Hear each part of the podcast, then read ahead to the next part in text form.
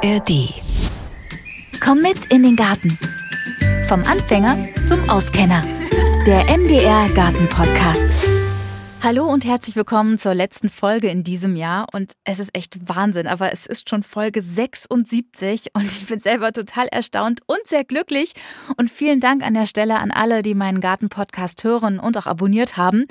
Und für all die, die jetzt zum ersten Mal reinhören, stelle ich mich noch mal kurz vor. Ich bin Nadine, habe einen Kleingarten in Erfurt, bin Gartenredakteurin und Radiomoderatorin bei MDR Thüringen und mache seit drei Jahren diesen Garten-Podcast.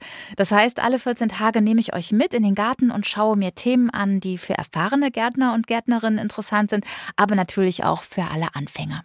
Und das waren in diesem Jahr tatsächlich jede Menge interessante Themen. Ich habe zum Beispiel gelernt, wie man Obstbäume richtig schneidet und weniger ist da wirklich mehr, sage ich nur.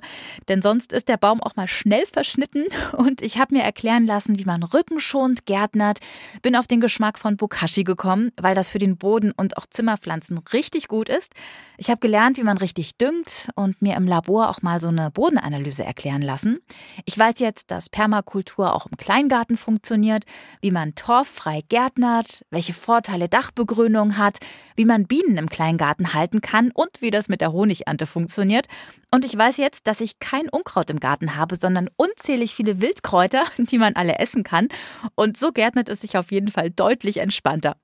Ja, und ich frage mich ja immer am Ende des Jahres, was ich mir für die neue Gartensaison so vornehmen möchte. Und da habe ich mir natürlich auch schon ein paar Gedanken gemacht. Ähm, ich würde zum Beispiel gerne wissen, wie man Obstbäume veredelt, also verschiedene Apfelsorten auf einen Baum drauf bekommt. Dann würde ich gerne wissen, ob das Prinzip Waldgarten auch im Kleingarten funktioniert und wie ich vielleicht noch mehr Biodiversität in den Kleingarten reinbekomme.